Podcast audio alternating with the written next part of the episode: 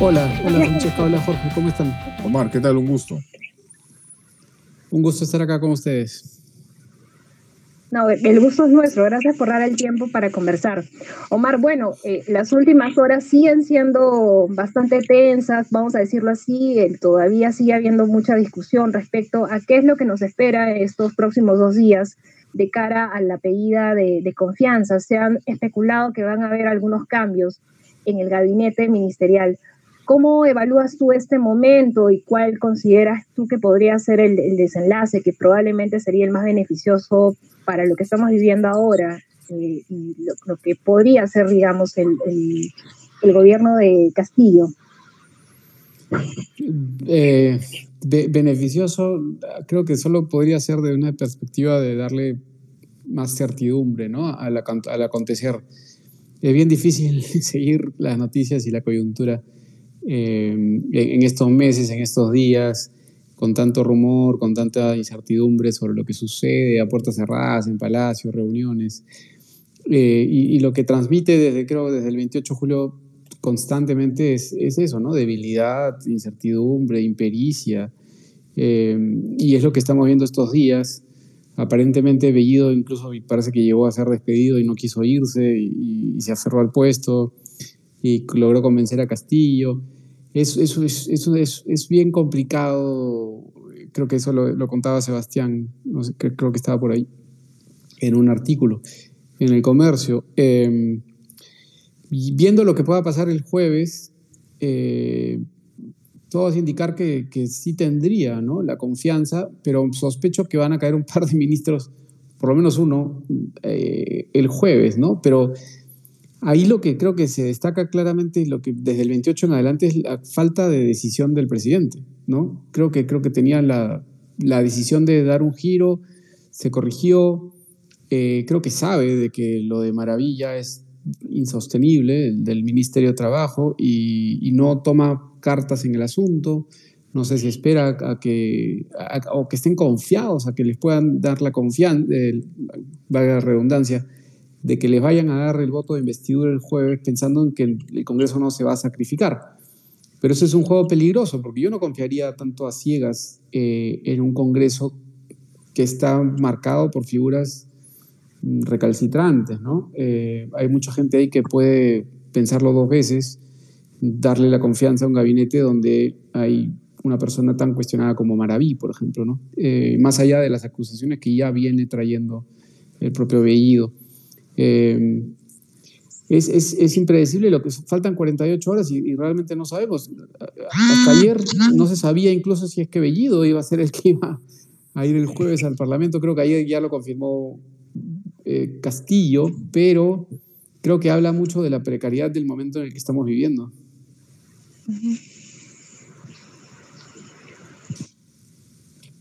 Sí, Omar, y, y en ese sentido, eh, le está dando, tú consideras mucho espacio el presidente Pedro Castillo a, al propio Congreso de la República o a la oposición dentro del Congreso de la República, tomando en cuenta estos matices que, existen actualmente en el Parlamento, de, aquellos que de, repente se muestran críticos y de otro lado aquellos que van al extremo, por así decirlo, de alguna manera, son más confrontacionales eh, y esto eh, consideras que lo puede debilitar eh, en el mediano plazo. ¿Cómo ves esto? Por ejemplo, no entendí hoy día esa foto que se tomó Guido Bellido con Montoya, ¿no? O sea, yo creo que Montoya es un voto perdido. No sé qué hace conversando con Montoya cuando debería estar conversando con Acuña o con la bancada de Alianza para el Progreso o la bancada de Acción Popular, los más, la gente más de centro, a los que puede apelar de alguna manera, pero no, no entiendo muy bien qué, quiso lograr con, con el almirante Montoya, que claramente está en la posición más, más tajante, ¿no? más confrontacional, claro. O en todo caso, ya que mencionas el tema, por ejemplo, de esta fotografía con, con Montoya, también este, este, este papel, este compromiso escrito a mano en, una reunión de la, del, este, del Acuerdo Nacional, lo que finalmente fue revelado por la propia presidenta del Congreso, ¿no? ¿Cómo, ves tú este, este tipo de actitudes por parte en este caso específico de Guido Bellido? A mí me suena un poco a, falta de experiencia, ¿no? A, falta de experiencia parlamentaria, a falta de experiencia eh, en estos circuitos de la política nacional eh, a, donde han llegado, ¿no? no sé Bellido a quién responde, parece que responde más tanto a, Cerrón. Va a ser muy interesante, va a ser muy importante el tenor, ¿no? el, tono del discurso que dé el jueves también, porque nos va, nos a dar un mensaje de qué tan confiados o, con qué cartas llegan a, poner sobre la mesa. Si es que de arranque no toman cartas en el asunto sobre algunas de las figuras, en la oposición le tienen, tienen como cinco o seis ministros en la mira. Yo creo que si, y, ya triunfa, ya tuvieron un, un, triunfo con Béjar, eh, un poco fácil. Creo que Maraví también es un poco sencillo, eh, que está al alcance de la mano, y creo que no se van a quedar tranquilos si es que no hay un gesto adicional del, del Ejecutivo de acá el jueves. ¿no? Y a mí me preocupa eso porque porque no veo a un ejecutivo con la capacidad de respuesta o sabiendo anticipar esas maniobras. Es un poco pensando también en lo que pasaba desde el 2016 en adelante, la falta de atención que le daba el ejecutivo en general al Congreso. Eh, le pasó a Kuczynski, le pasó a que entró muy confiado y después le pasó a Vizcarra, que, que creo que, bueno, varios pensamos que que ante un Congreso fragmentado como el que tuvimos en el 2020 no, no tendría problemas, pero Vizcarra no se preocupó en lo absoluto de, tener una base de apoyo y, y el gran problema de, que, que, vivimos recientemente es que sin un Congreso, sin una minoría de 44 votos en el Congreso, estás expuesto políticamente a una vacancia. Claro.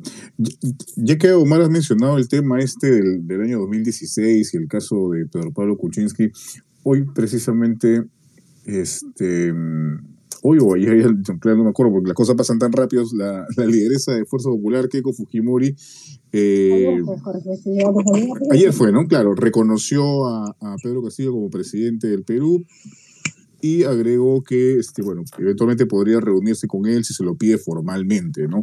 Y digamos que este, esta escena ya la hemos vivido con el gobierno de Pedro Pablo Kuczynski cuando eh, en medio de una situación también tensa entre el Ejecutivo y el Legislativo, eh, se impulsó una reunión con Fujimori, PPK, y, luego después con Vizcarra y, y, Fujimori. Efectivamente, ¿no? La, la, fotografía esta del cardenal Cipriani, sí. Keiko Fujimori y Pedro Pablo Kuczynski rodeado, bueno, frente a este pequeño altar. Em, ¿Tú crees que Pedro Castillo debería acceder a una reunión con Keiko Fujimori luego de todo lo que ha sucedido en, en la segunda vuelta pasada, eh, luego de, esta derrota por tercera vez consecutiva por parte de Keiko Fujimori, le da algún tipo de activo político frente a esta situación, eh, digamos, eh, tempestuosa en la que nos encontramos actualmente? Por lo menos no, no, le va a costar tanto como le podría costar a Kuczynski, ¿no? Porque ya Keiko no tiene 73 congresistas, solo tiene 25, creo, pero no tiene la, la, planadora que tenía en ese momento, eh, pero como lideresa de la, de la, derecha, creo que todavía tiene una bancada, todavía tiene un protagonismo, sí sería interesante. Pero hablando de Keiko, ella misma sí reconoció un poco tarde a, a, Castillo finalmente el lunes, creo, pero hoy día mandó, mandó un tuit diciendo este, que, que, que, que, imposible darle la confianza a un gabinete donde estaba Maraví, por ejemplo, ¿no?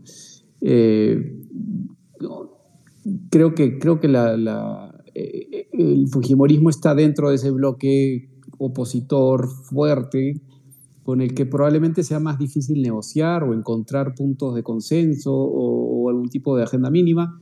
Creo que mejor haría o, más prudente sería aproximarse, creo que lo decía eh, Hernán Chaparro hoy día en, en, una columna. Eh, hay fuerzas de, más de centro, un poco más próximas, incluso con mucha representación de fuera de Lima, como Acción Popular y Alianza para el Progreso, donde sería un poco más, creo, inteligente buscar una, una, alianza, buscar algún tipo de, salvaguarda, eh, que es lo que había un escenario posible, que era que, que hubiesen dos fuerzas eh, ideológicamente marcadas en el Congreso eh, en esta temporada, en esta nueva temporada, un poco los, los recalcitrantes de la derecha, la oposición más férrea de la mano de Renovación, Fuerza Popular, Avanza País, pero y un bloque de oficialista, eh, de Perú Libre, Juntos por el Perú, Somos Perú, eh, algunos de Podemos Perú de repente, y algunas figuras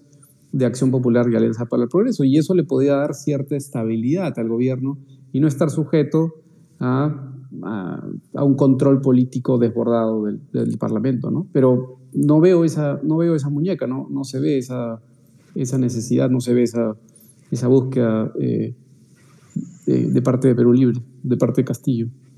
Omar, ¿y consideras que esta muñeca política o este respaldo político que mencionabas hace un rato, que no lo tuvo Vizcarra en su momento en el Congreso, le conviene a Castillo alejarse, en todo caso, de lo que significa Perú Libre, la figura de Cerrón? El mismo Vladimir Cerrón a través de su Twitter ha cuestionado no solamente el nombramiento de, de Oscar Maurto en la Cancillería, sino también ha deslizado que estarían pues saboteando, ¿no? Ha mencionado algún, no, ha mencionado directamente algunos nombres, pero se han estado especulando del ingreso eh, de Diego García Sayán, de Francisco Eguiguren al gabinete, no es algo que esté confirmado, pero se ha estado conversando, digamos, esta fuerza que le falta, evidentemente, a Castillo, le encontraría en el partido, este viraje que parece aparentemente que está dando hacia sectores que no necesariamente son los vinculados con Perú Libre, ¿dónde puede encontrar esta fuerza?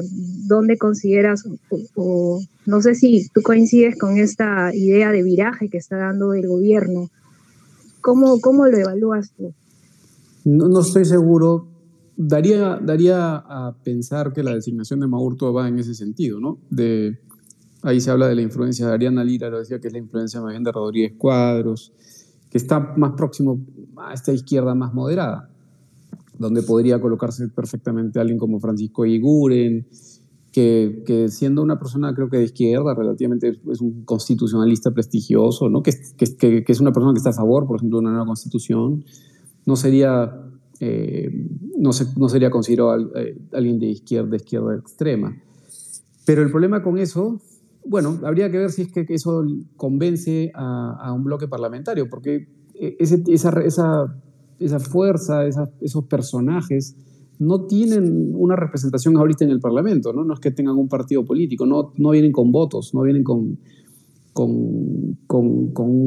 algún tipo de, de, sostén. Lo que traen es más prestigio personal y una promesa eh, de, mantener una línea un poco ideológica menos marcada como la que ofrece Cerrón.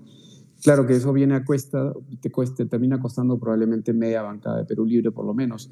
Ese equilibrio, ese, esos juegos de malabares que tendría que ser Castillo, anticipando eso, no, no sé si, si, lo está considerando.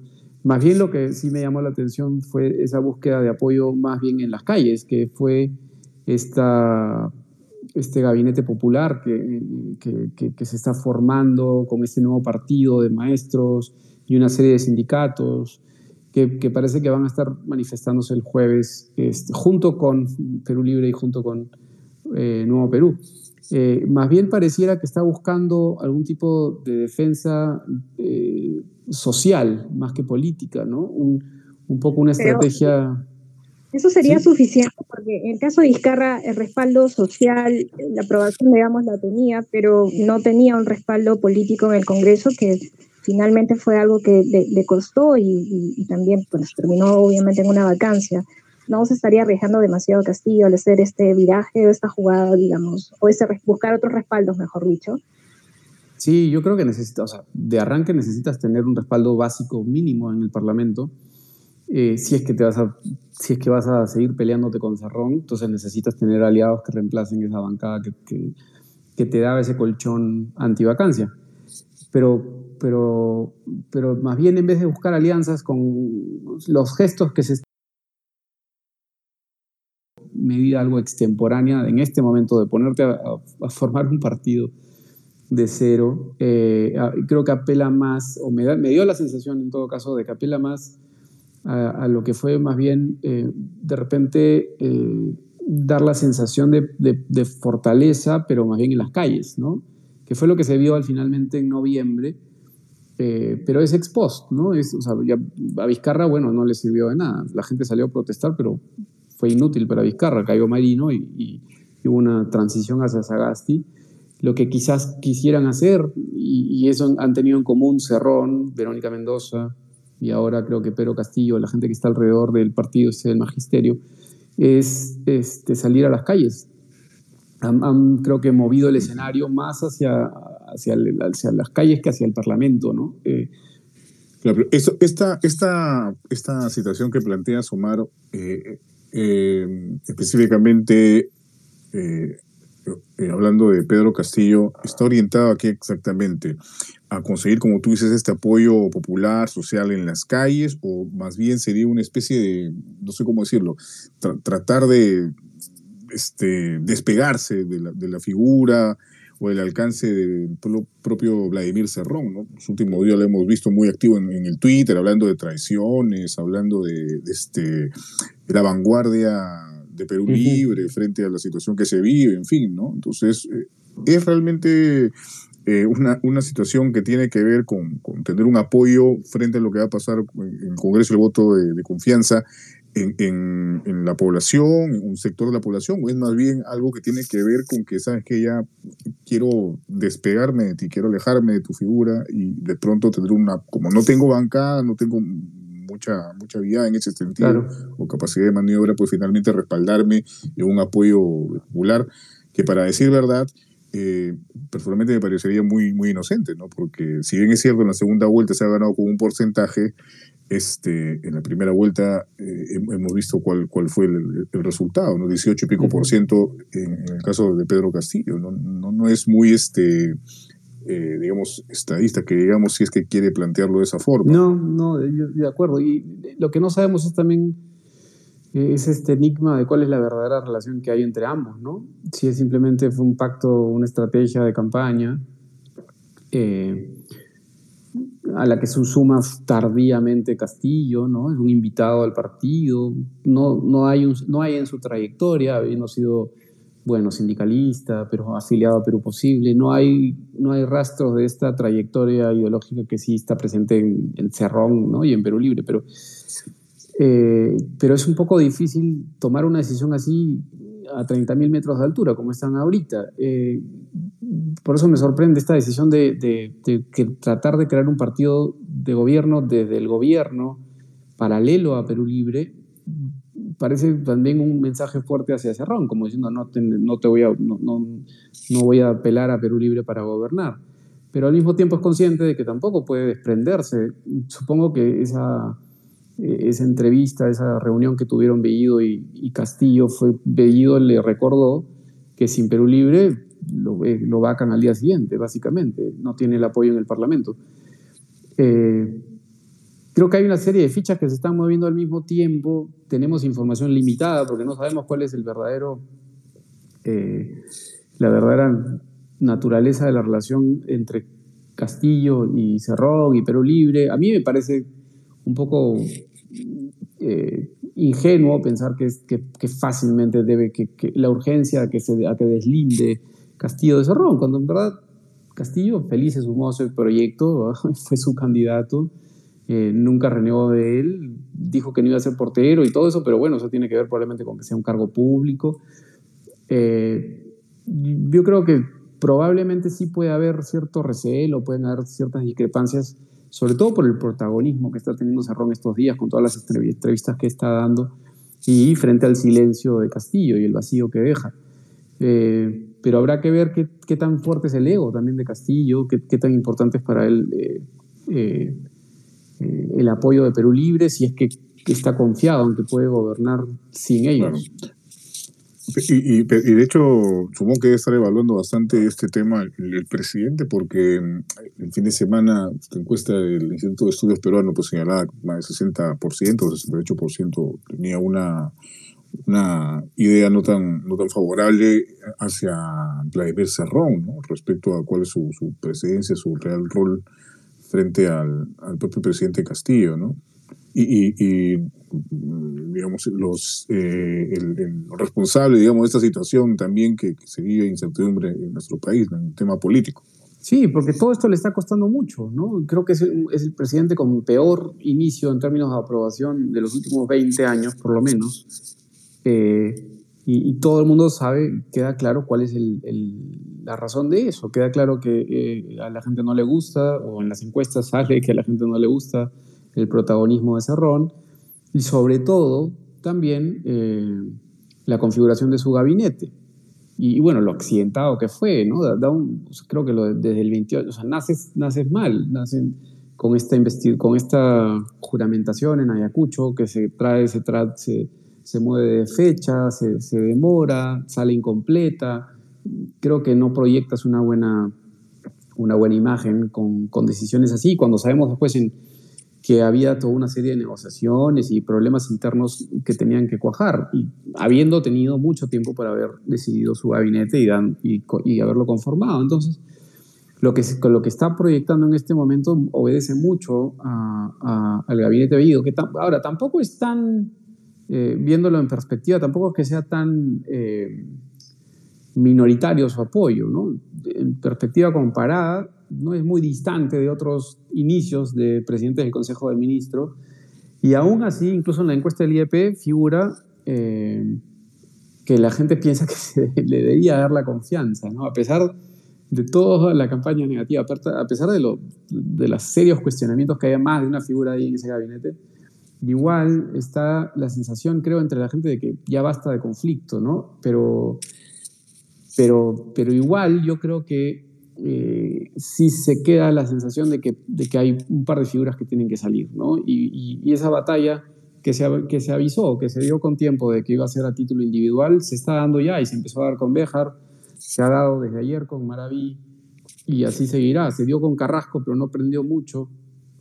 Eh, y va, a continuar, va a continuar a título individual hasta que el gobierno probablemente tome cartas en el asunto, pero, y, bueno, y decida si es que gira o no gira, ¿no? Si es que, se, si es que hay una mayor influencia pero libre o si de repente eh, eh, apunta más hacia una izquierda relativamente moderada, pero que mantenga de la conversación con Verónica Mendoza parece quedó clara que la consigna sigue siendo una nueva constitución eh, y hay gente que se puede sumar a ese proyecto eh, sin, sin tener de repente la mochila que traen algunos en Perú Libre.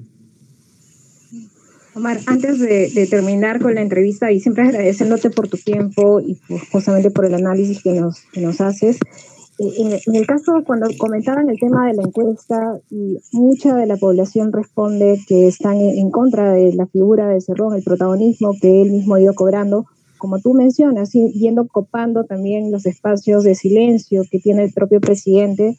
Eh, mi consulta iba un poco más a esta marcha que él ha convocado. Mella, ¿consideras tú el liderazgo de Castillo? O en todo caso lo podemos ver de otra perspectiva, que en realidad el alejamiento de Vladimir Cerrón ante otros sectores que tenían y que comenzaron muy reacios con Castillo, más bien le da como eh, una muestra, una, una, señal, digamos, de que está empezando a ir un poco más al centro, a moderar un poco mejor sus, sus decisiones. ¿Cómo podríamos políticamente hacer esta lectura de esta presunta o evidente lucha de liderazgo entre Castillo, aunque más parece de Cerrón contra, contra el mundo, ¿no? Pero vamos a decir, entre Castillo y Cerrón. ¿Cómo, ¿Cómo podríamos políticamente hacer esa lectura y, qué gana y qué pierde, digamos, Castillo en este caso respecto a, este enfrentamiento, nuevo enfrentamiento? Eh, creo que va a depender mucho de cuál sea el mensaje que es principal que se quiera transmitir eh, en, la, en, la, marcha, en esta movilización nacional, que hay, hay tres convocatorias en simultáneo, ¿no? Cerrón empezó, convoca la suya, luego eh, Nuevo Perú se ha sumado y, y también la gente llega al propio castillo de este partido magisterial, este gabinete popular también se ha sumado a este apoyo eh, en las calles al gabinete Bellido. Todos tienen en común eso, ¿no? que hay, un, hay una plataforma en común que, tiene que ver con la defensa del gabinete y también con la nueva constitución. Pero lo que sí destaca, como bien señalas, es que a Cerrón le añade eh, esto de evitar que el gobierno gire a la derecha. Y ese es un mensaje, obviamente, eh, creo, hacia Castillo, ¿no? No, hay otro destinatario.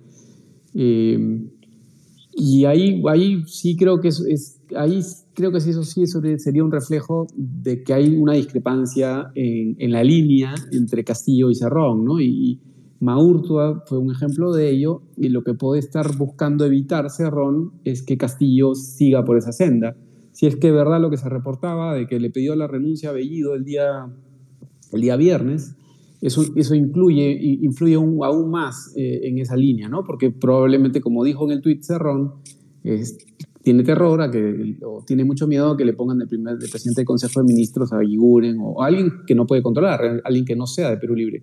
Desde el principio sabíamos que la terna o los cuatro en disputa siempre han sido de Perú Libre. Cerrón se defiende diciendo que no tiene una presencia mayoritaria en el gabinete, pero, pero claramente eh, entre los candidatos para ser presidente del Consejo de Ministros era o Nájara o Boluarte o, o, Bellido o uno más. Entonces, esa es una posición clave, ¿no? Eh, lo que, bueno, lo que se sabe por la prensa, al menos, de las especulaciones, es que una nota de Alonso Ramos, de hecho, en Sudaca, hablaba que a Boluarte le habría un poco bajado el dedo porque tuvo eh, críticas respecto a él, eh, como que tenían que investigar, en todo caso, si se probaba algo en contra de Cerrón, ¿no?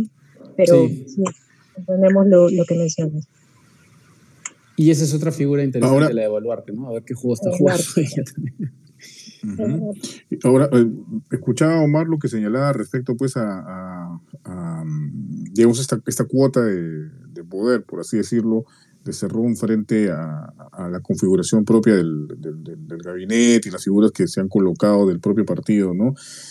Pero no, se, no sería esto, persistir en este asunto, no sería más bien ir al choque como un barco que se va a estrellar con otro, o un choque de trenes, porque por ejemplo el caso Béjar finalmente fue respaldado eh, por el propio Cerrón, en fin, por varias figuras de, de Perú Libre, finalmente eh, salió del gabinete. ¿no? El caso mismo de la conformación de las, de, o las presidencias de las comisiones en el Congreso, otro asunto en el que finalmente este, perdieron. Sí.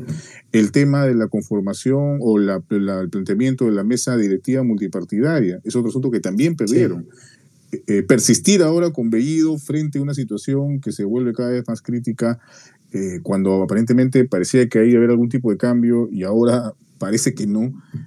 Eh, no sé, eh, eh, ¿tiene algún tipo de explicación? Este, Yo creo que sería políticamente sí. cos, muy costoso dar marcha atrás con Bellido hoy, ¿no? Faltando dos días. Mm, sería un golpe sí, durísimo. Pues.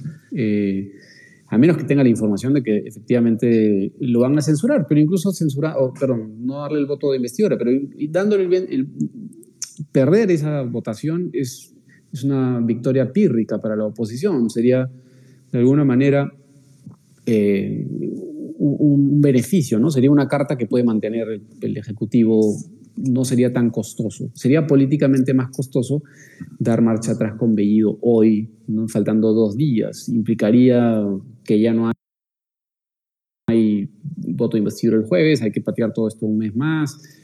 Yo creo que, lo, los, lo que lo, en los cálculos entre, entre oposición y, y, y, ejecutivo está más bien en cuántos ministros, eh, si es que hay que ceder un poquito más, ¿no? si es que no alcanza con Béjar, si es que también hay que sacrificar a Maraví, que probablemente sea prudente, o, eh, o a uno más, y, y, ir con eso hacia la investidura y, ganar un poco de tiempo de ahí en adelante. Simplemente ver hasta cuándo sobrevive Bellido, pero ya una vez en el poder.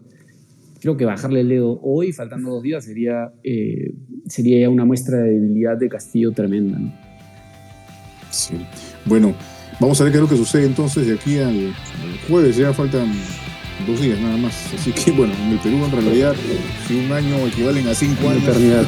cualquier cosa puede pasar en dos días. Eh, Omar, muchísimas gracias por haber estado. Gracias, Jorge. Gracias, Francesca, por. Gracias, Omar. Listo.